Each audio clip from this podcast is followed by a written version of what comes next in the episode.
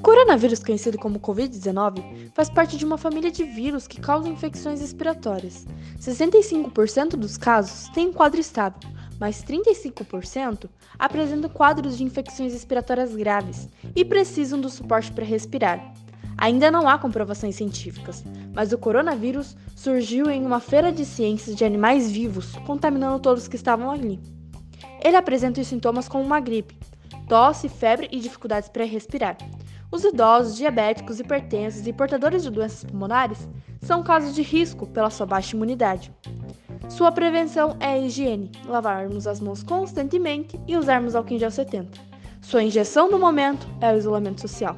O mundo já atingiu mais de 300 mil mortes e 4 milhões e 300 mil casos. Além da falta de equipamentos, testes, hospitais, leitos e UTIs no Brasil. Então vamos nos cuidar e cuidar de quem amamos nos prevenindo, ficando em casa.